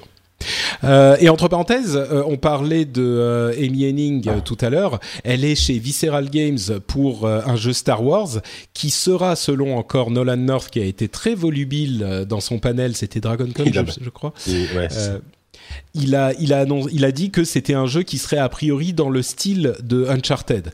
Donc euh, un jeu Star Wars dans le style de Uncharted, moi je, je signe tout de suite. Euh, toutes les, les jeux qui marchent pas à la sortie, précommandez pas. Si si, c'est bon, moi je, je, je précommande, j'achète, je paye. Je, je Bah. suis en train de jeter de l'argent à mon sur mon écran là. Mais là, ce qui est, ce qui est, ouais, ce qui est, ce qui est hyper intéressant dans ce qu'il a dit, c'est qu'effectivement, il dit dans le site de Charted, parce qu'en plus, évidemment, Amy Henning a rejoint Visceral, et il a, il a aussi cité euh, le nom de Star Wars 1313, qui était euh, un projet abandonné, euh, Abandonné, ouais. abandonné suite au rachat de Lucas, de Lucas par Disney, qui était en fait clairement à l'époque le Uncharted de Star Wars, et, euh, et le jeu avait été présenté à l'E3 2012. Moi, je me rappelle l'avoir vu ce jeu, et c'était complètement dingue. Enfin, c'est-à-dire que c'était plusieurs années avant la, la, la, la nouvelle génération de consoles, et on était déjà sur un jeu qui ressemblait à un jeu de nouvelle génération et qui était même encore plus beau que les jeux qu'on a aujourd'hui. C'était hyper impressionnant. Sauf que derrière, c'était juste une démo de 10 minutes et, euh, et, et j'avais été euh, quelques mois après euh, euh, directement chez, chez LucasArts à San Francisco. À l'époque, je travaillais pour Joystick. C'était en train Et- de faire les cartons, non? Non, même non, bah, bah, c'était c'était c'était six mois avant le rachat, hein, donc euh, tout, tout allait bien a priori. Et sauf que moi, j'arrive pour voir le jeu, j'étais hyper excité et qu'est-ce que je vois? La même démo qu'à le 3. Et tu vois, et c'était pour et vraiment c'était extrêmement difficile de savoir ce que c'est ce qu'était vraiment ce jeu, à part le fait qu'il voulait faire un jeu à l'Uncharted. Euh, donc là, j'ose espérer que peut-être que Visceral a peut-être récupéré peut-être des anciens de, de l'équipe hein, pour euh, pour faire un jeu dans cet esprit-là. Euh, ce serait vraiment super parce que ça avait l'air vraiment excellent leur jeu. Quoi. Eh ben écoute, on attendra. Euh, il disait que c'était pas 13-13, hein, que c'était un autre jeu, mais Non, non, mais ce serait dans les. Enfin, voilà, il, il a, il a Ouais. cité 13-13 et Uncharted comme référent. Hmm. Euh, parce que voilà et euh, ce qui ce qui me laisse effectivement énormément d'espoir parce que parce que voilà comme comme toi un mélange de- d'Uncharted dans un monde à la Star Wars euh, ça va être difficile de pas de pas s'emballer malheureusement C'est même, sûr. même si c'est EA il faut se méfier d'EA mais bon quand même Euh, il a aussi parlé du fait, confirmé le fait qu'il y, y avait bien un Last of Us 2 en développement. Et là, je crois franchement qu'il y a quelqu'un de chez Naughty Dog qui a appelé Nolan North après ce panel et qui lui a passé un savon parce qu'il a révélé tellement de trucs. Euh, des- enfin, c'est pas tellement de trucs, mais surtout des trucs qui, a priori, ne se disent pas, comme le fait que The Last of Us 2 était en développement, ce qui n'était pas du tout une certitude, vu que le premier était un, une histoire complètement euh, indépendante et terminée. Encore que ça a été un tel succès qu'il est difficile d'imaginer qu'il n'y ait pas de, de suite. Mais euh, ça a provoqué un débat sur Twitter, euh, sur, enfin, à- entre quelques amis et moi sur la question est-ce que il faut faire une suite à The Last of Us qui est euh, comme je le disais une histoire tellement euh, parfaite dans son dans sa sa complétude qu'elle n'appelle pas du tout de suite a priori. Euh, est-ce qu'il faut faire un Last of Us 2 là j'ouvre le, le bah, débat avec euh, moi j'ai j'ai adoré enfin pour moi The Last of Us c'est effectivement le meilleur jeu de la génération euh, précédente. Euh, et mais mais non non effectivement je je, je n'aimerais pas voir une suite dans le sens euh, retrouver les mêmes personnages. Par contre j'aimerais un, j'aimerais un autre jeu dans le même univers en fait. Euh, avec un- avec d'autres personnages une autre une autre intrigue etc j'aimerais vraiment retrouver cet univers euh, avec une autre histoire et d'autres personnages. Alors c'est peut-être ça qui développe hein, je sais pas mais mais je vois mal comment enfin si parce que la fin la fin de The Last of Us on va pas la révéler mais ça pourrait il pourrait y avoir une suite mais euh, pff, je, je, les, je les vois pas aller vraiment là-dessus je, les vois plus sur un, un Last of Us 2 mais avec d'autres personnages et, Tu peux avoir voilà. une histoire parallèle à la limite. Oui, mais, voilà. euh, pas une suite canonique, quoi. Ouais, moi je, en fait, il y a deux sentiments qui se, qui, qui se confrontent chez moi. C'est d'une part le fait qu'effectivement il n'y a pas de besoin de suite et qu'il est parfait comme il est et que ça peut en fait ruiner, pas ruiner, mais ça peut euh, salir euh, le- la beauté du jeu s'il y a une suite qui est moins bien ou qui fait des, des, des compromis ou ce genre de choses. Euh, mais en même temps, je l'ai tellement aimé ce jeu, j'ai tellement adoré, je me dis et j'ai tellement aimé l'univers, je me dis mais c'est c'est ça serait dommage de le laisser à l'abandon. Euh, On Mm. peut se dire oui, c'est la la pureté du jeu qu'on a sorti et qui était parfait tel quel, mais en même temps, c'est un truc qui a été construit qu'on a adoré qui est complètement euh, oublié, qui ne servira plus jamais, c'est un petit peu dommage aussi. Et du coup, je me dis, il y aurait moyen de faire une suite, euh, comment dire, de reprendre les personnages, mais de les placer à un autre moment. euh, soit dans le passé, soit dans le futur, soit ce genre de choses, ou je sais pas un des deux personnages, ou et je vais pas trop en dire parce que je veux pas euh, non plus spoiler, mais ce genre de choses, je suis convaincu que ça serait euh, hyper intéressant de, de Mm. que ça soit suffisamment déplacé, non pas dans l'espace ou dans le- dans les personnages, mais dans le temps Hmm. pour qu'on garde cette familiarité des personnages qu'on adore, mais que ça soit suffisamment loin pour qu'ils soient pas liés à. Ouais, Dans euh, tous les cas, ils partent quelque part où on les attend pas du tout, en fait. Mm. Bah exactement, ouais. Bah, ils, ils- avaient déjà un peu exploré des pistes comme ça avec le, avec le DLC euh, Left Behind. Je sais pas si tu l'as fait, Patrick. Ah, il Euh, était qui est- magnifique, qui est ce exceptionnel. DLC. Et justement, ça raconte des, des portions euh, de l'histoire qui étaient restées un peu dans l'ombre. Enfin, il y en a un, c'est carrément un flashback avant le début de l'histoire, et un autre, c'est vraiment une portion du, du, du- du scénario principal qu'on connaissait pas. Et elle est, et voilà, et il y avait des idées de mise en scène qui étaient fabuleuses. Euh, et donc, euh, oui, peut-être qu'ils ils peuvent aller effectivement dans, dans, ce, dans cette direction aussi. Quoi. Bon, on verra. Je suis sûr qu'on aura euh, à- au prochain E3 une, euh, un petit trailer de Last of Us 2 ou une annonce ou quelque chose comme ça parce que ça commencera à être, euh, à être temps. Ouais. Bon, quelques petites news en passant rapidement. Le, le, le international de Dota 2, euh, le, champi- le championnat a une euh, des, des prix euh, allant à, enfin, ça, le- ah, le prize pool, comme on dit en français, le total des, des prix que vont gagner les participants, des gains, c'est 15 millions de dollars. Ouais. Voilà, je le pose là. Euh, pour ceux qui savent pas, Dota 2 marche de manière un petit peu assez intéressante pour les championnats. Ils ont, enfin pour le championnat principal, l'international, euh, ils ont, ils font participer la communauté énormément. C'est-à-dire que la communauté peut acheter des objets qui, dont une partie revient, une partie du prix revient à Valve, une partie revient au prix. Et il y a toutes sortes de, de vie communautaire pour tout ça. Je connais pas à 100%, donc je vais pas donner les détails pour pas me faire incendier par les fans. Mais euh, ça, au- le résultat, c'est que c'est 15 millions euh, de to- total des gains. Ouais. Impressionnant. 15 millions total des gains et je crois que c'est on est quasiment à 7 millions de récompenses pour l'équipe euh, qui va remporter le tournoi en fait. Ça c'est quand même euh, on arrive dans des chiffres euh, qui sont complètement dingues. Je veux dire Ouais. c'était le, le plus gros cash prize qu'il y avait eu sur ce genre de, de MOBA, c'était déjà Dota, c'était l'an dernier, c'était 12 millions euh, qui avait été financé aussi par le, le système de compendium, donc c'est ça qu'achètent les, les joueurs en fait sur euh, sur Steam et euh, qui leur donne droit à des à des récompenses. Et euh, là cette année, enfin déjà l'an dernier, ils avaient été surpris d'atteindre 12 millions Valve. Cette année, ils se sont dit bon bah écoutez, on va mettre des récompenses jusqu'à 15 millions et ils les ont eu. Je pense qu'ils s'ils avaient mis des récompenses à 20 millions, ils, auraient- Ils ils les auraient auraient eu peut-être eu. Ah ouais, non mais ils les auront l'an prochain, tu vois. Ça paraît évident. Mm. C'est complètement dingue. Euh, un truc qui est aussi complètement dingue, mais inattendu au possible, c'est le fait que Pokémon Shuffle soit disponible sur iOS et Android cette année. C'est Ouais. fou, quoi. On s'y serait jamais attendu. Quelle surprise Et puis que, que, que d'argent dans les poches de, de, de, de- de Pokémon Company et de Nintendo. Oui. Quoi. bon, c'est pas les jeux que Nintendo développe avec DNA. Hein. C'est c'est Non, un c'est truc à part. C'est Mm. Pokémon Mais Company. bon, donc- c'est c'est quand même un premier, euh, un Ouais. premier contact, quoi. Oui, oui, c'est sûr, c'est sûr. Mais bon, c'était un jeu qui était tellement euh, calqué sur les mécaniques de free-to-play euh, de, de téléphone que c'est pas très surprenant. Ouais. Red Ash, euh, un nouveau jeu de euh, Kenji Inafune après la sortie imminente de euh, Mighty Number 9, une sorte de clone de Megaman. Il Mhm. propose Red Ash qui est alors c'est un mélange entre un jeu et un animé et euh, ils sont sur Kickstarter et ils ont besoin de combien? 800 000 dollars, un truc comme ça. Euh, En fait, il y a- il y, a deux Kickstarter. Il y en a un pour le jeu et un pour le, pour le film d'animation, d'après ce que j'ai compris. Si je me trompe Ouais. pas. Et en gros, ouais, le enfin, le jeu a, ouais, à peu près, c'est 5, 5 ou 5 ou 800 000 dollars. euh. bon, pff, une pacotille. Une broutille. Bon, bah, pour un jeu, oui, c'est pas grand chose. Oui, c'est sûr, c'est sûr. Après, je sais plus Ouais. combien il avait eu pour euh, Mighty Number 9, mais qui était déjà passé par, euh, par Kickstarter aussi. Oui, oui, tout à fait. C'est pour ça qu'on dit euh, Ouais, déjà de après, retour. pff, ouais, après son jeu, il est décrit comme une sorte de d'action RPG, euh, mélange d'action RPG et de TPS, euh, qui qui reviendrait apparemment sur des bases d'un jeu qui avait été annulé. Je crois que c'était Mega Man Heroes, euh, je crois que c'est ça. D'ailleurs, il fait un clin d'œil pas qu'un peu gros à, à, à cette mésaventure qu'il a eue chez Ouais, c'est ça.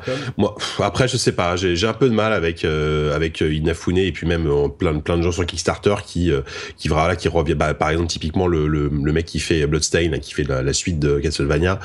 Euh, c'est. Bah ouais, non mais c'est ça. Oui, voilà.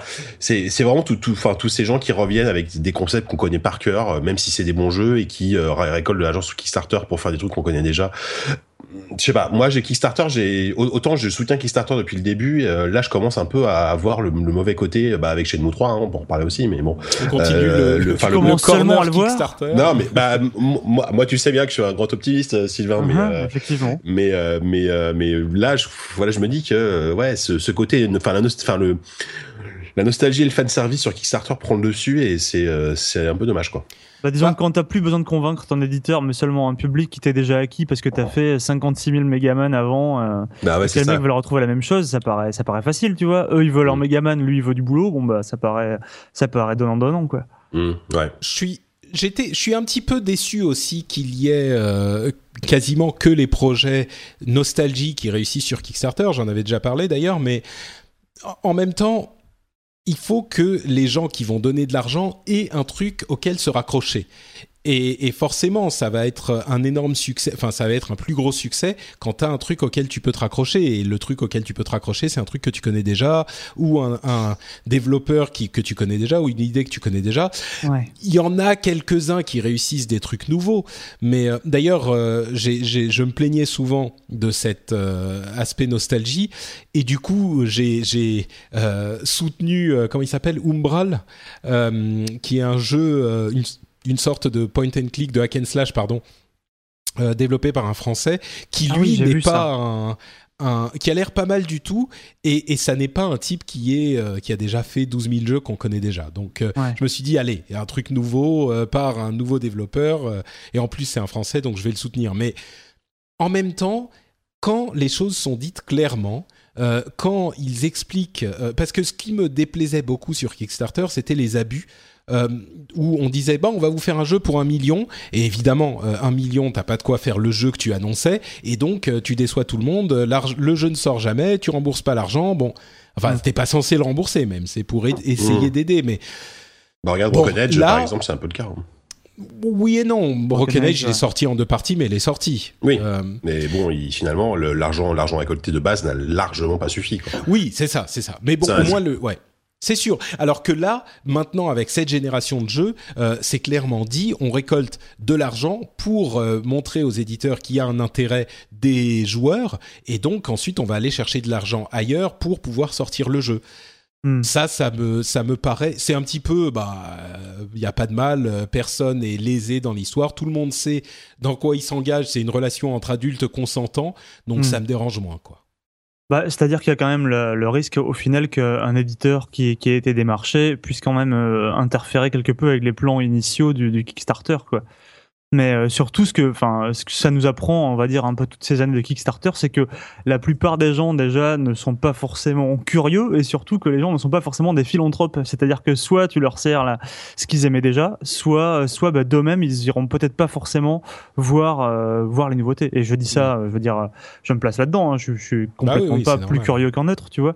Mm. Euh, J'ai beau euh, arpenter Kickstarter, je, je back pas non plus 56 000 trucs, alors que dès que je vois Ron Gilbert qui me sort un, un point and click Bah quand ouais. il y en avait 20 ans, bah, je, le, je le paye quand même. C'est complètement Ah, con, c'est ce que j'allais dire. C'est ce que J'arrive pas à me raisonner, mais c'est c'est Ouais. vraiment que le, le truc a été, enfin, ça a été récupéré par le système aussi. Si on commence à revenir vers les éditeurs, c'est que ça commence à devenir une espèce de, une espèce de voie royale en fait pour euh, pour un, des, des éditeurs un peu frileux, tout simplement.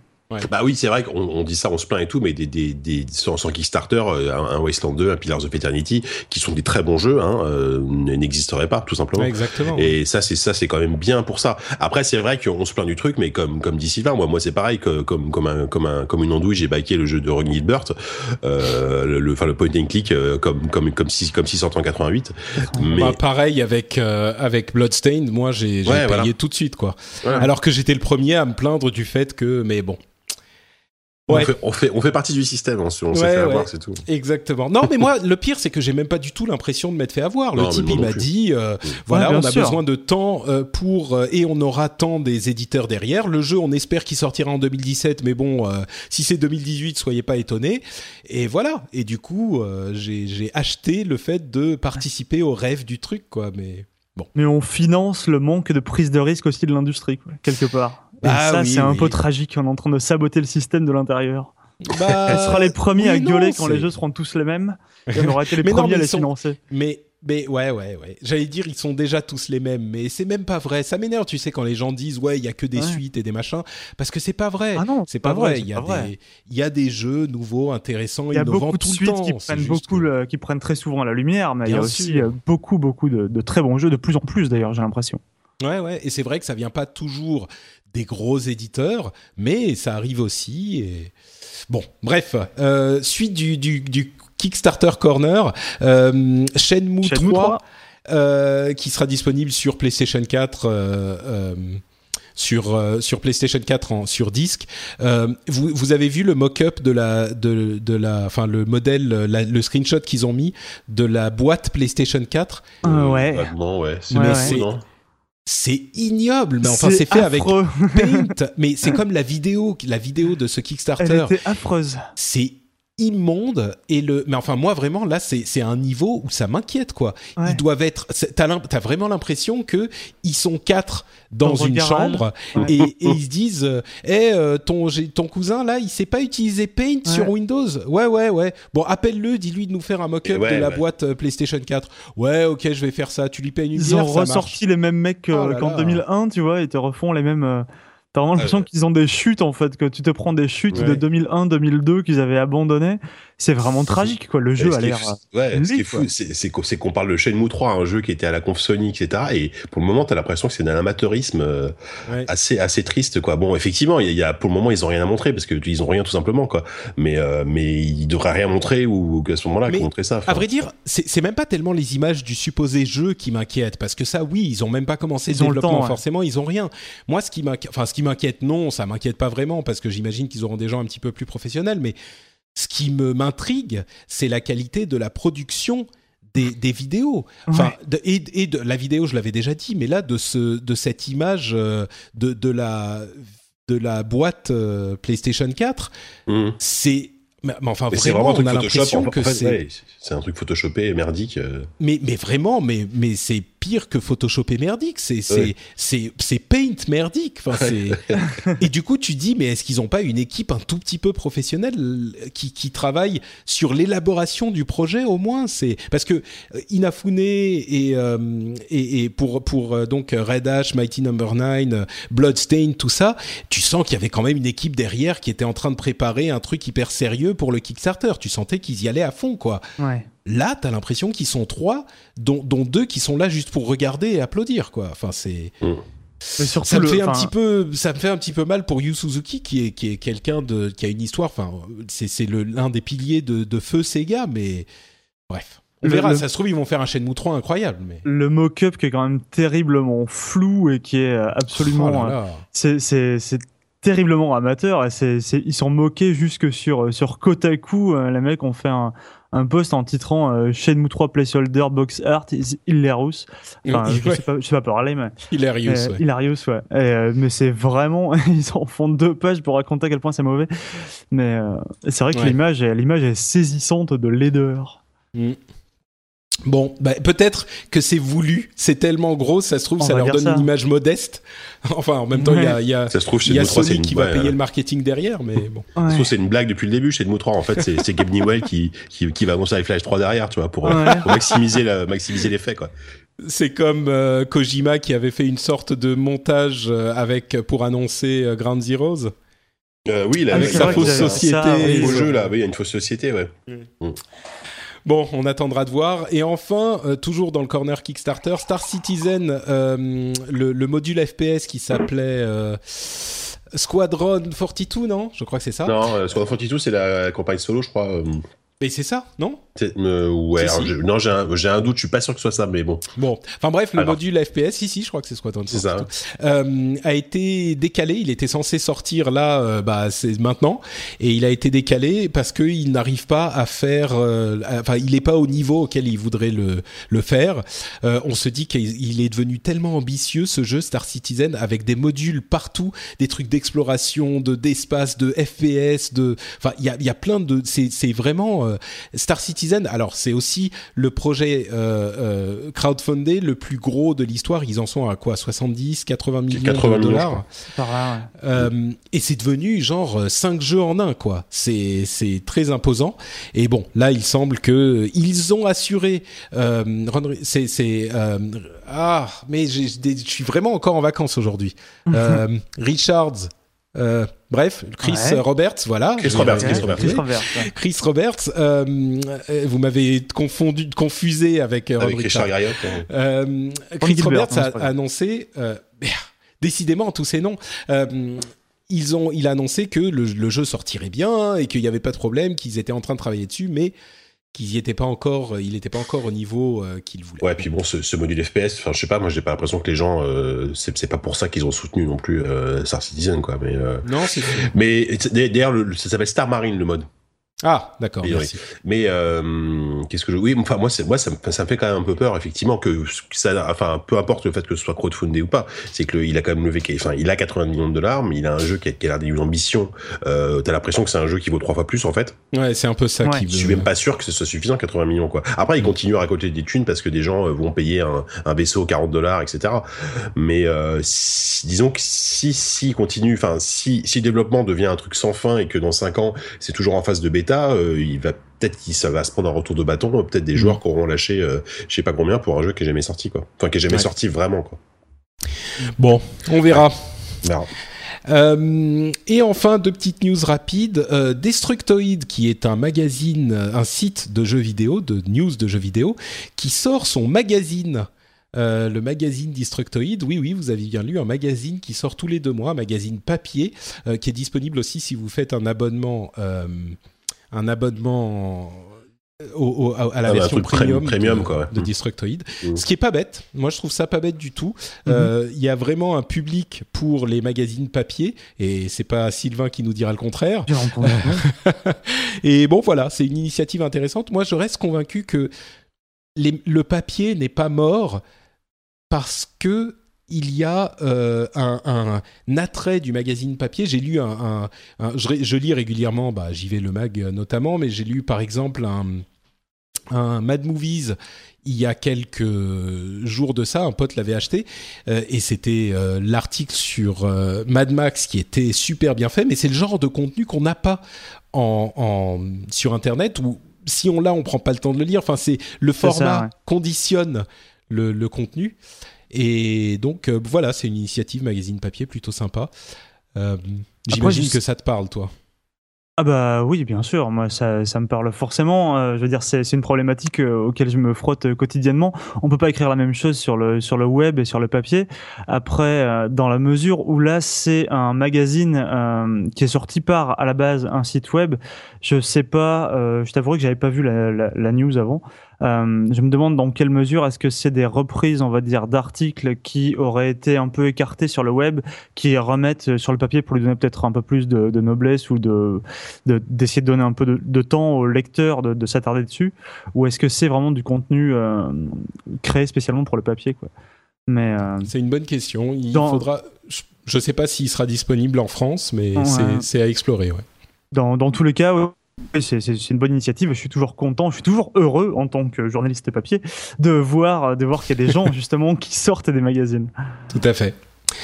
Et enfin, euh, un petit site qui devrait plaire à certains d'entre vous, euh, qui s'appelle Beeper, B-I-I-P-E-R. Euh, merci à Mister François P et at Notmeo qui m'ont signalé le, le- site. Vous cherchez un Beeper, B-I-P-E-R. C'est sur abandonware.org et c'est en fait un site qui réunit toutes les euh, toutes les des, enfin plein de musiques de vieilles de vieux jeux vidéo qui sont euh, qu'on peut écouter librement. C'est une sorte de Spotify du vieux site de du vieux du vieux morceau de jeux vidéo. D'accord. Euh, est-ce que tu es toujours là Jika non il est plus là. Donc- j'ai un souci d'internet. Vous savez quoi? Je vous rappelle dans deux secondes. D'accord. et donc je parlais de Beeper. Vous avez essayé ou pas? Ouais, alors écoute, franchement, super découverte. Moi, je connaissais pas hein, avant que tu me mettes le lien dans le document. Et euh, mais c'est vachement bien, c'est génial. Enfin, je, je trouve ça top d'avoir toutes ces BO de, de jeux. Après, je m'interroge sur le. il y a pas tout la hein, mais ouais Oui, la non, mais il y en a légalité même à mon avis euh, Bah ouais, enfin après c'est un site qui est géré par Abandonware France, donc qui est un site très connu d'Abandonware où on peut trouver beaucoup beaucoup de très vieux jeux, enfin de jeux plus, ou moins vieux gratuitement. Hein. Euh, et souvent l'Abandonware c'est toléré on va dire par certains éditeurs, d'autres l'aiment pas trop parce qu'ils aiment bien vendre vendre eux-mêmes leurs vieux jeux. Mais là, pour le coup, euh, parce que t'as quand même des BO de jeux récents, hein, t'as Mass Effect, euh, j'ai vu, t'as as des trucs, t'as t'as des Castlevania, ah, etc. j'avais pas vu qu'il y en avait des si récents ouais. Ouais, il y a, il y a aussi du récent et euh, c'est vachement bien. Enfin, en plus, c'est tout, tout est intégré dans un player et tout. euh, c'est très très sympa.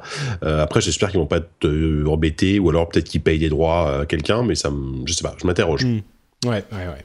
Bon, en tout cas, vous pouvez essayer. euh, vous cherchez simplement B-I-I-P-E-R et euh, vous trouverez tout de suite le site. C'est très simple. Eh bien, écoutez, messieurs, je crois qu'on arrive à la fin de cet épisode. J'espère que vous avez passé un bon moment. Ça va? Vous Ouais, avez survécu à la canicule? Ouais. Moi, j'ai passé un excellent moment. Euh, je, je voudrais pas que ça s'arrête. C'était trop court. Mais si ça ne s'arrêtera peut- pas. On peut refaire la même, on peut refaire la même chose euh, du début, quoi. On peut recommencer du début, quoi. D'accord, pas de problème. Allez. Alors, donc, euh, Batman Arkham euh, Bonjour, c'est Patrick. Bon, non, non, je vais pas imposer ça aux auditeurs. Euh, Est-ce que vous pouvez plutôt me dire s'ils veulent continuer effectivement où ils peuvent vous retrouver sur Internet? Euh, À commencer par JK, parce que Sylvain, c'est pas que sur Internet. Sylvain, c'est pas que sur Internet. Et ben, JK non plus en même temps. Mais euh, bref, donc moi, JK, vrai. donc, euh, donc professionnellement parlant, euh, maintenant je suis sur plein de choses, entre guillemets. Je, donc euh, bah, sur ZQSD, bien sûr, le podcast, mais je laisserai Sylvain en parler parce qu'il il en parle mieux que moi, je suis sûr. Euh, maintenant, je suis un petit peu sur jeuxvideo.com. Je suis et je suis sur la presse papier. Je suis sur les magazines Vidéo Gamer et PC Gamer. Et bientôt dans un hors- dans un hors-série JV euh, que dont je ne peux pas vraiment parler. Donc, euh, donc voilà. Et, mais euh, il y a des choses secrètes qui se passent? Ouais, non, non, c'est pas. Enfin, je, je sais pas si je peux pas en parler. D'ailleurs, peut-être que si, mais, euh, mais du coup, Euh, je sais Non, tant, tant mieux qu'on pas, l'a vaut pas mieux pas. annoncé, je pense Voilà, qu'on va le garder. voilà, on va se faire engueuler par annoncé, Bruno, voilà, il vaut mieux. Voilà, ça. juste que j'ai que j'ai bossé sur hors série avec JV, euh, voilà. Et euh, Twitter euh, @jk jk Loret, L A U R E T. Magnifique. Euh, Sylvain. Alors moi, on peut me retrouver sur Twitter at underscore oupi. Euh, on peut me retrouver effectivement sur ZQSD avec l'excellent le Sémillon JK. Euh, on sort une émission pas plus tard que tout à l'heure, euh, quelques heures après cette émission là, j'imagine. Euh, donc un podcast jeux vidéo sur PC euh, où on parle de plein de trucs, où on dit plein de bêtises. Et on peut également me lire sur le magazine, l'excellent magazine JV le Mag, dont le numéro d'été va sortir dans quelques jours. Vous faites sur quoi le, le numéro d'été, tiens? Euh, le numéro d'été, on fait, euh, c'est pas vraiment sur le 3, je sais pas, je sais plus vraiment comment on l'a titré, putain, je suis affreux euh, en termes de commercial. D'accord. un peu sur les, les- les tendances à venir, en tout cas dans le jeu vidéo. D'accord, très bien.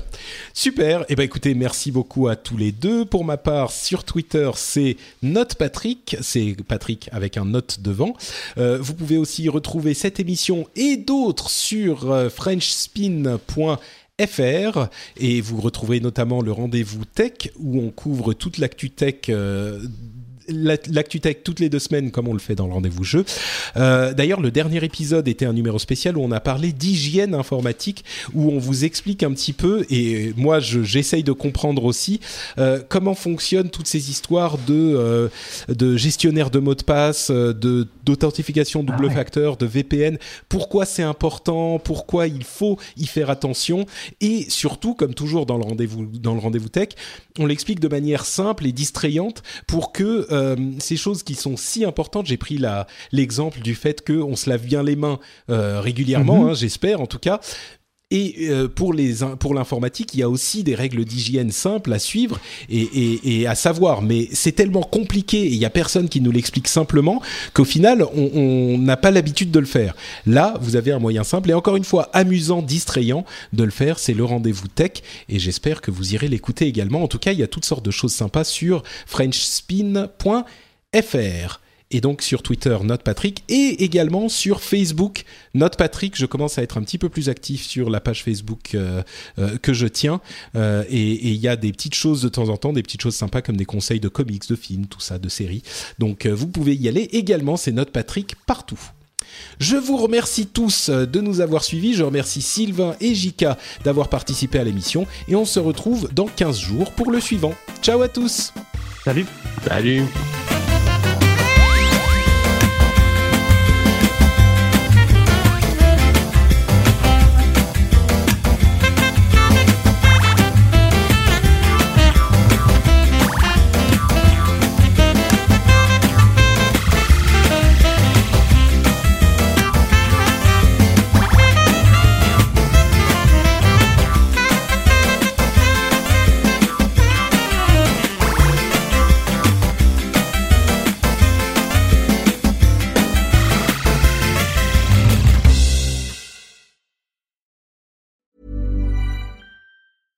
Even when we're on a budget, we still deserve nice things.